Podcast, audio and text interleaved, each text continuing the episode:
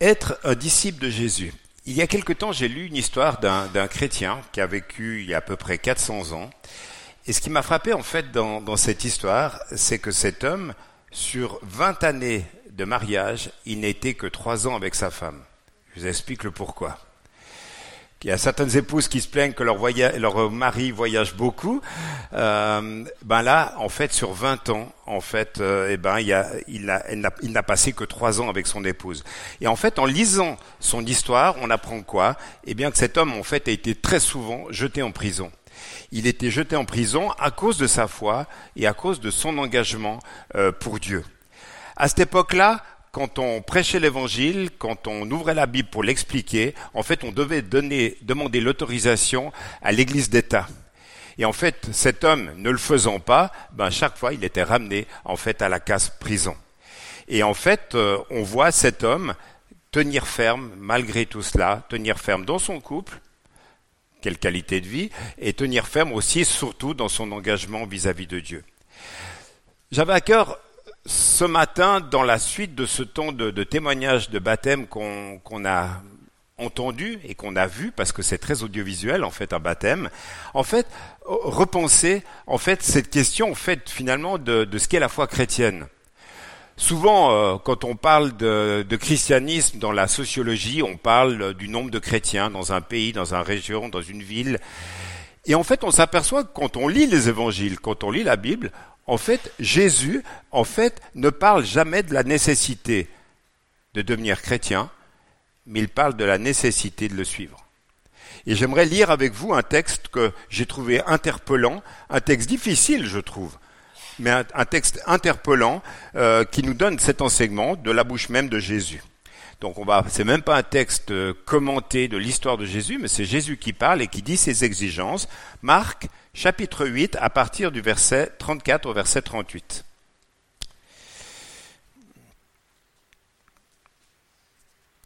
Donc le contexte, c'est que juste avant, en fait, il y a une reconnaissance de la part de, Pierre au verset 29 que Jésus est le Messie. Donc euh, il y a une reconnaissance finalement que celui qui avait été promis depuis des centaines d'années, ben, il est là, il est là devant, devant eux. Jésus leur, enseigne au verset 31 euh, comme quoi il devait souffrir en tant que fils de l'homme, qu'il allait mourir, qu'il allait ressusciter trois jours après. Là-dessus, les, les, disciples, en fait, refusent l'idée même de, de cette réalité-là.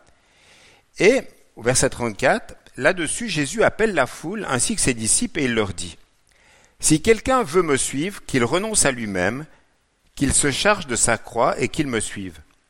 En effet, celui qui est préoccupé de sauver sa vie la perdra. Mais celui qui perdra sa vie à cause de moi et de l'Évangile la sauvera. Si un homme parvenait à posséder le monde entier, à quoi cela lui servirait-il s'il perd sa vie? Et que peut-on donner pour racheter sa vie? Si quelqu'un a honte de moi et de mes paroles au milieu des hommes de ce temps qui sont infidèles à Dieu et qui transgressent sa loi, le Fils de l'homme à son tour aura honte de lui quand il viendra dans la gloire de son Père avec les saints anges. On va aborder en fait ce, passage en fait sous trois, sous trois angles. Tout d'abord, suivre Jésus, c'est un engagement qui coûte. Suivre Jésus, c'est un engagement qui sauve. Et suivre Jésus, c'est un engagement qui doit être motivé. Donc, suivre Jésus, un engagement euh, qui coûte. En fait, si nous posions la question euh, aujourd'hui à, Jésus, Seigneur, je suis chrétien, je viens de me faire baptiser, qu'est-ce que je peux faire pour être ton disciple? En fait, Jésus, en fait, euh, il donnerait sûrement la même réponse qu'il a donnée là à ses disciples, et à ceux qui étaient là et qui étaient tout proches. Si quelqu'un veut être mon disciple, qu'il renonce à lui-même, qu'il se charge de sa croix et qu'il me suive. Alors quand on lit cette phrase-là dans la perspective d'aujourd'hui, on se dit waouh, qu'est-ce que ça veut dire finalement? Et j'aimerais juste, par rapport à ces trois actions qui qualifient finalement l'engagement du disciple, ça veut dire renoncement à soi, chargé de sa croix et le fait de le suivre, essayer de, redéfinir un petit peu cela. Définir en fait chacune de ces actions. Tout d'abord, la première chose que, que Jésus parle, c'est qu'il parle de renoncement à soi. Là, ça casse l'ambiance. Pourquoi ça casse l'ambiance? Parce que finalement, quand on dit ça, c'est totalement à l'opposé du discours d'aujourd'hui d'épanouissement personnel, sous toutes ses formes. L'être qui est, en bonne santé, un être épanoui à cause de ceci, à cause de cela. Vous voyez tous les critères que vous pouvez y mettre. Et pourtant, le renoncement à soi, qu'est-ce que c'est? Bah, Tout d'abord, c'est pas renier notre personnalité, c'est pas renier ce que l'on est, puisque d'autre part, on sait que ce que l'on est, c'est Dieu qui l'a voulu. C'est Dieu qui nous a donné la personnalité.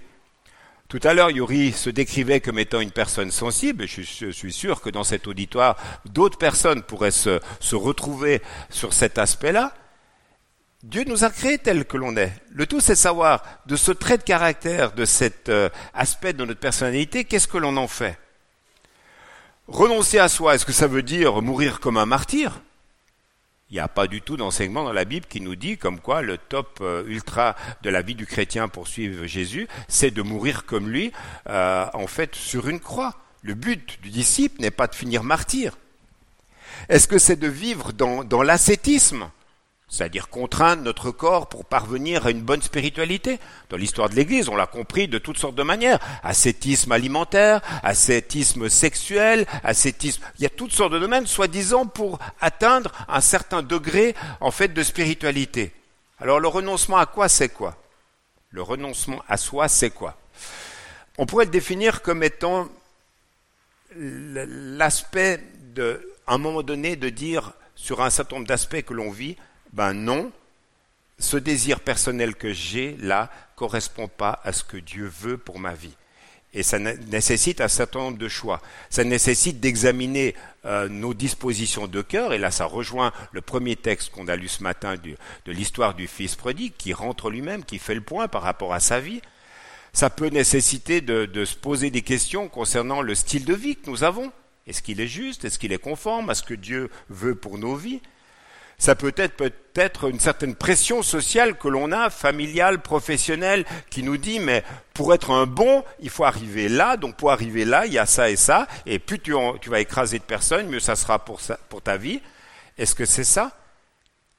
Eh bien finalement, il y a une réalité que dans une perspective euh, en tant que disciple de Jésus, ça pourrait se résumer à une seule phrase.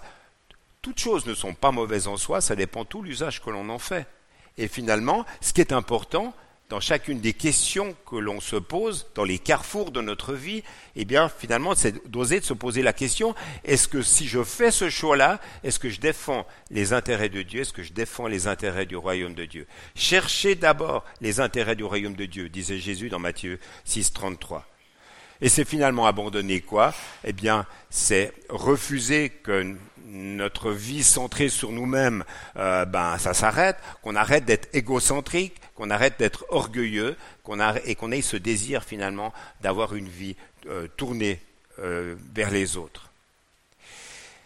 En fait, finalement, pour prendre une image d'un petit dessin que Yuri a fait, finalement, c'est changer de conducteur. Avant, j'étais le pilote et maintenant, je laisse le volant à Jésus. Et finalement, confesser sa foi comme Jésus-Christ comme Seigneur et comme Sauveur, euh, c'est peut-être pas lui qui l'a fait, mais c'est peut-être lui qui l'a trafiqué, c'est ça, Yori? C'est la vignette, c'est ça, voilà. Voilà. Moi, ce que j'aime bien, en fait, c'est la citation, la traduction qu'il a mis sur son compte Instagram. En fait, euh, tous les hommes doivent mourir. Alors, je sais pas, euh, jeune conducteur au milieu de nous, faites attention euh, si vous croisez Yori au volant. En fait, le disciple qui accepte de renoncer à, lui-même va montrer, de par sa manière d'agir et de fonctionner, une pleine dépendance et une pleine appartenance à Jésus comme Seigneur et comme Sauveur. Et finalement, le moi égoïste qui pourrait être présent dans nos vies, dans, sur tel et tel aspect de notre existence, finalement, il est appelé petit à petit à disparaître et à laisser plus de place aux exigences de Jésus.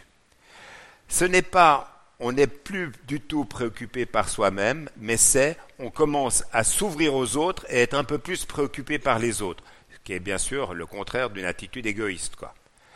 En fait, finalement, que je sois riche, que je sois pauvre, bien vu ou mal vu, finalement, j'oublie cette réalité-là. C'est pas ça qui est important, mais je désire dépendre complètement de Jésus-Christ comme étant mon Seigneur. Et finalement, c'est basé sur quoi? Eh bien, c'est basé non pas sur l'intérêt qu'on lui porte, mais c'est sur l'intérêt que lui nous a porté. À un moment donné, face aux grands discoureurs religieux euh, la, de la loi qu'il avait en face de lui, Jésus en fait résume les commandements en disant Voici le premier, écoute Israël, le Seigneur notre Dieu, c'est l'unique Seigneur, et tu aimeras le Seigneur ton Dieu de tout ton cœur, de toute ton âme, de toute ta pensée, de toute ta force. Tout est dans le tout. En fait, on a affaire à un Jésus d'absolu. C'est pour ça que je disais que ces paroles étaient des paroles dures, difficiles à entendre, euh, compliquées, voire même à entendre quand on met des applications pratiques. En fait, finalement, une des choses que j'avais découvert il y a quelques années sur la compréhension d'être disciple de Jésus ou d'être un, chrétien plus consacré, être un disciple de Jésus, c'est finalement, le soir avant d'aller se coucher, régler son smartphone pour se réveiller le lendemain matin, pour avoir ce désir de passer un peu de temps avec Dieu. Parce que c'est le meilleur moment de la journée, c'est là où on a l'esprit qui n'est pas préoccupé. J'avais réalisé ça lorsque j'avais 17-18 ans, et finalement, c'était quelque chose qui m'était resté parce que je me suis dit, être disciple de Jésus, c'est vouloir avoir un minimum de discipline dans sa vie. Je l'avais compris sur cet aspect-là. Il y avait des tas d'autres aspects que je n'avais pas du tout compris, quoi. Ça venu bien plus tard. Mais c'est pour dire qu'avec Dieu, quand on dit je suis Jésus, euh, ouais, on ne suit pas tout d'un coup. C'est un processus dans lequel on rentre et on progresse avec lui et avec sa force. Qu'est-ce que ça veut dire se charger de sa croix? Toujours au verset 34. C'est vrai que de nos jours, on ne voit pas beaucoup de chrétiens se balader avec des croix. Euh, pourtant, il faut savoir qu'il y a ce désir de la part de Dieu qu'on se comporte comme tel. Véritablement, qu'on ait une juste compréhension de ce que Jésus a fait dans nos vies. Jésus, il utilise ici une image, une image, vous le comprendrez, qui était parfaitement compréhensible pour les gens de son époque. Pourquoi? Bah Parce qu'autour de Jérusalem, vous aviez des croix des croix liées aux condamnations que les gens avaient subies de la part des Romains. Et le fait de porter sa croix comme futur condamné, comme futur cloué sous la croix, c'était pour faire donner des exemples. Et pour dire aux gens, regardez, si vous comportez de telle, telle manière, voilà ce qui va vous arriver. Et le résultat, c'est qu'en fait, ces, ces habitants de Jérusalem, en fait, avaient l'habitude de voir autour de la ville des croix. Et j'ose imaginer que quand Jésus a parlé de cela, ben, pour les gens qui étaient là, c'était parfaitement normal, c'était parfaitement compréhensible. Pour nous, ça l'est pas. Pour nous, je ne sais pas quelle image il faudrait utiliser pour qu'on comprenne finalement cette notion de, mort et de, voilà, de mort et de don de soi.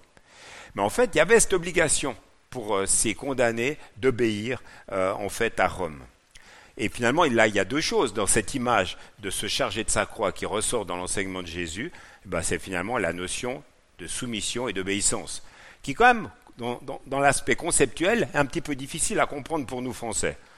Euh, c'est difficile de parler de soumission, de compréhension dans une société qui est en révolte continuelle et perpétuelle, euh, et qu'on va de changement en changement sur toutes sortes de domaines. C'est compliqué de gouverner, c'est compliqué de diriger. Pourquoi? Parce qu'il y a un certain nombre de choses qui culturellement ne sont pas euh, acceptées et pas vécues. La vérité que Jésus veut transmettre ici, c'est que le disciple de Jésus doit vivre en fait sa vie en tendant, en, réalisant que Dieu parle, Jésus donne un enseignement et que l'on doit tendre à y obéir. J'ai bien dit que l'on doit tendre, on doit, on doit, on doit essayer d'abord de comprendre et puis se dire mais qu'est-ce que ça a à me dire? Et ça, ça peut nécessiter du temps. Ça peut nécessiter beaucoup d'énergie, euh, beaucoup le, fait de, prendre sur soi et de, renouvellement de l'intelligence pour arriver à avancer de l'avant. Et c'est vrai que quand on dit ça, bah finalement être disciple, c'est pas si fun que ça, hein, finalement. C'est pas si évident que ça. Et en fait, la différence près entre la condamnation des, condamnés romains et la réalité de ce que Jésus parle, en fait, dans ce passage, vous verrez au verset 34, il est dit si quelqu'un veut être mon disciple, tout est dans le si. Jésus n'oblige personne. Il ne nous oblige pas. On peut rester un christianisme de surface. On peut rester un christianisme du dimanche matin. On peut rester là. Mais si on veut véritablement suivre Jésus, eh bien, il y a un certain nombre d'obligations, euh, de choses à faire, à vie, de priorités à mettre dans notre Église. Mais on le fait, si on le fait, si on rentre là-dedans, en fait, c'est l'attitude de cœur qui compte. C'est un amour reconnaissant. Jésus nous a tout donné et à notre tour, on veut rentrer dans cet euh, amour reconnaissant à son égard en tant que tel. Parce que finalement, l'amour qu'il nous a donné, c'est ce qui nous permet de vivre à notre tour, un amour pour lui et un amour euh, pour les autres. Et puis troisième euh, pensée, qu'est-ce que ça veut dire finalement suivre Jésus? Bah, suivre Jésus, c'est prendre la même direction que lui. Oui, bah, ça c'est un peu facile, d'accord. Mais en fait, comme on vient de le voir, Jésus pendant sa vie sur terre, n'a pas hésité, et Yuri l'a dit dans son témoignage tout à l'heure, à s'abaisser, à s'humilier, à renoncer à lui-même et à obéir parfaitement à la volonté de son Père. Et c'est pas simple du tout. Il va de soi que finalement le fait de continuer à avancer, à progresser avec lui, eh bien, ça nécessite de notre part à la fois une écoute, mais aussi une aide. Et c'est ça qui est, le, plus important. Parce que quand on regarde tout cet enseignement, on s'aperçoit que c'est impossible pour nous, par nous-mêmes, par nos propres forces, de renoncer à un certain nombre de choses, à, de porter notre croix tel que Jésus le dit avec tout ce que ça comporte, et de le suivre.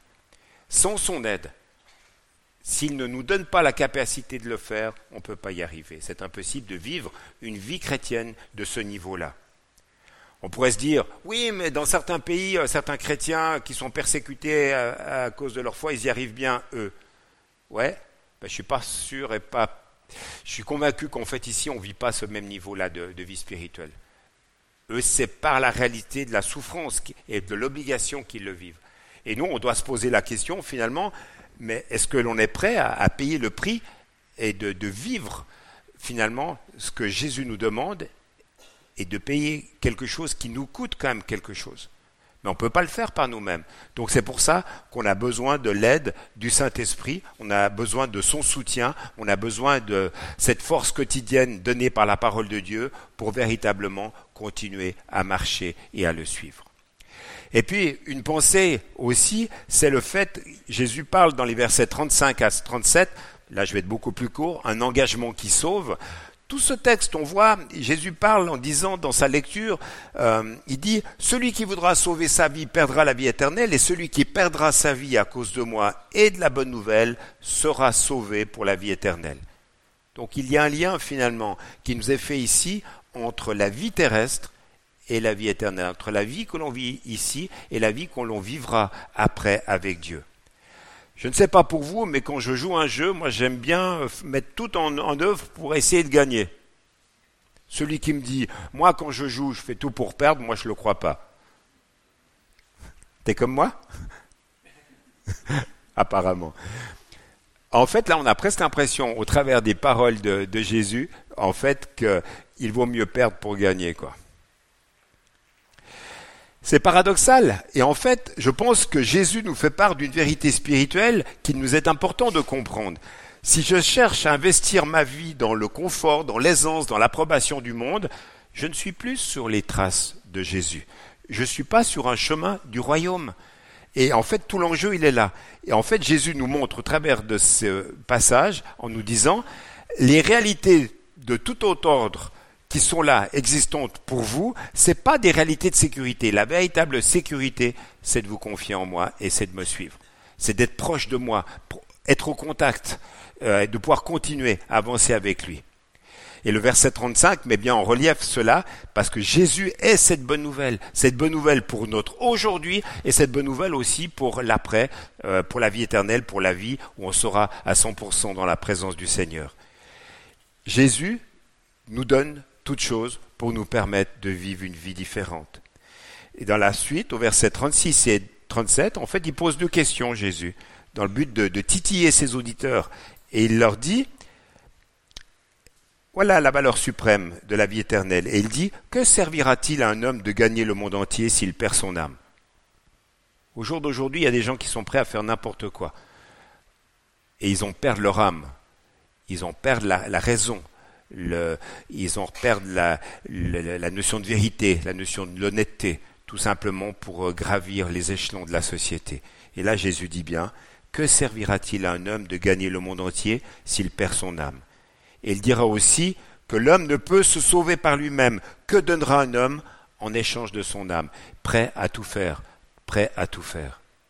Et toutes les personnes qui étaient là, présents dans la proximité de Jésus, ne comprenaient certainement pas tout ce que Jésus voulait dire. N'oublions pas que Jésus n'était pas encore mort et ressuscité. Pour nous, les choses prennent une toute autre perspective parce qu'on a l'ensemble du fil rouge de la parole. Rien n'équivaut à cette vie que Jésus nous offre et qui nous permet de vivre tout à nouveau. C'est le meilleur conseiller qu'on puisse avoir finalement. Un conseiller disponible 24 sur 24, prêt à nous donner les renseignements dont nous avons besoin, l'aide et le secours dont nous avons besoin. Et je finis, dernière pensée, suivre Jésus, un engagement motivé. En fait, c'est assez touchant la fin de ce passage parce que ça nous rejoint véritablement dans nos réalités de, nos vies. Euh, Jésus parle de la réalité finalement de est-ce qu'on est toujours en adéquation dans notre foi, là où on vit, dans notre vie au quotidien, avec ce, avec ce qu'il est, avec ce que l'on croit qu'il est dans notre intimité. Et pour dire les choses autrement, est-ce que ça nous arrive d'avoir honte d'être chrétien? Et je trouve qu'au travers d'un acte de baptême euh, comme celui-là, c'est très facile dans un lieu confortable et sécurisé, qu'est une église, nos amis, notre famille. Mais quand on est euh, à notre travail, dans nos études, euh, qu'on est confronté à toutes sortes de questions et que tout d'un coup quelqu'un vient nous chercher avec une question un peu oiseuse en rapport avec nos convictions, avec notre éthique chrétienne, là ça peut être vite compliqué de devoir donner une réponse qui soit claire. Et pour reprendre une image très chère à Vincent, on botte en touche comme au rugby, hein, pour avancer un petit peu quand même.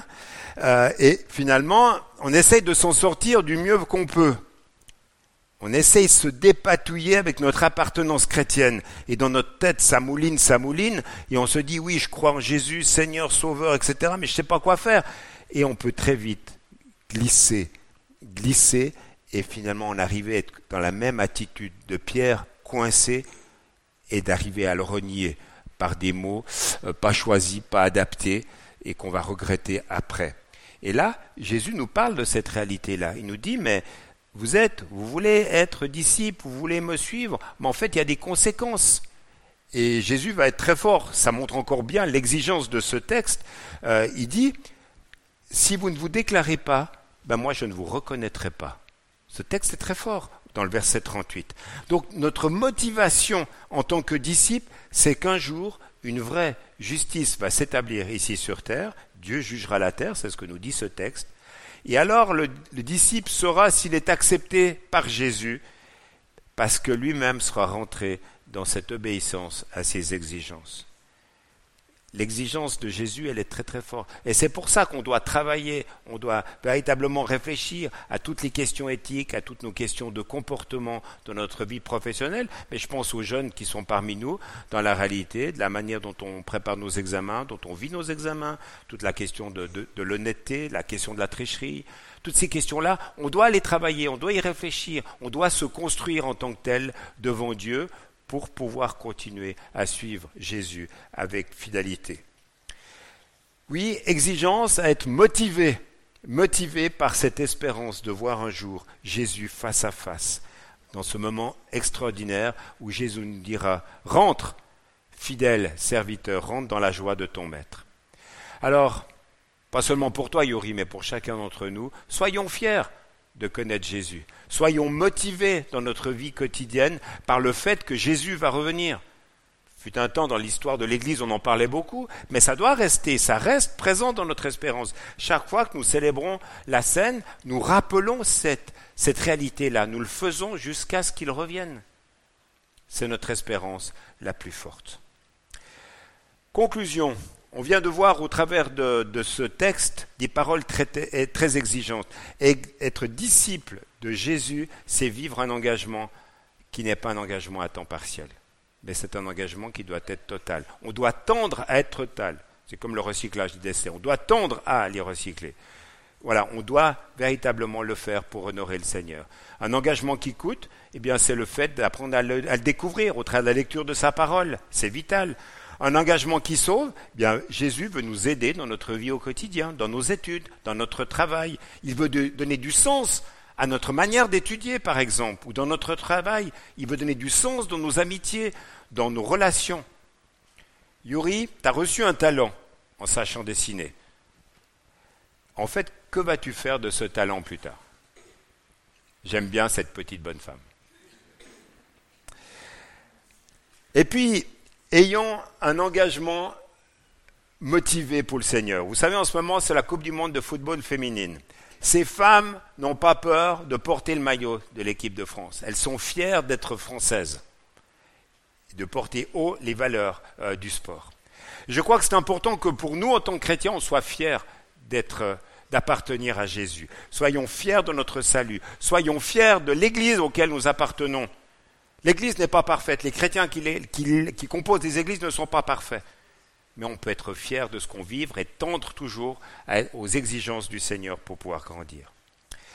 Même si être disciple de Jésus peut nous valoir des souffrances, le fait de le suivre nous donne la paix intérieure et l'assurance d'être aimé.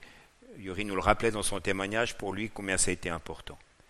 Alors que Dieu, par son esprit, nous encourage les uns les autres, encourage particulièrement Yuri dans sa vie, qu'il nous équipe et qu'il fasse de nous des disciples de, Jésus dans tous les aspects de notre existence. Je vous invite à la prière. Dieu notre Père, merci pour euh, ta parole. On, réalise bien euh, les exigences euh, qu'elle a. Merci pour la difficulté pour nous de la vivre. Et on veut simplement te dire, Seigneur, que nous voulons être disponibles devant toi prêt à t'écouter et surtout euh, que tu nous donnes par ton esprit la force pour la mettre en pratique. Seigneur, visite-nous par ton Saint-Esprit, donne-nous ce dont nous avons besoin pour euh, progresser dans certains aspects de notre vie. Et merci Seigneur parce que tu nous fais cette promesse que nous ne serons pas seuls. Et nous te bénissons pour cela. Merci pour chaque instant et pour chaque moment que nous avons vécu durant cette matinée, que l'on puisse continuer à progresser avec toi, nous te le demandons. Amen.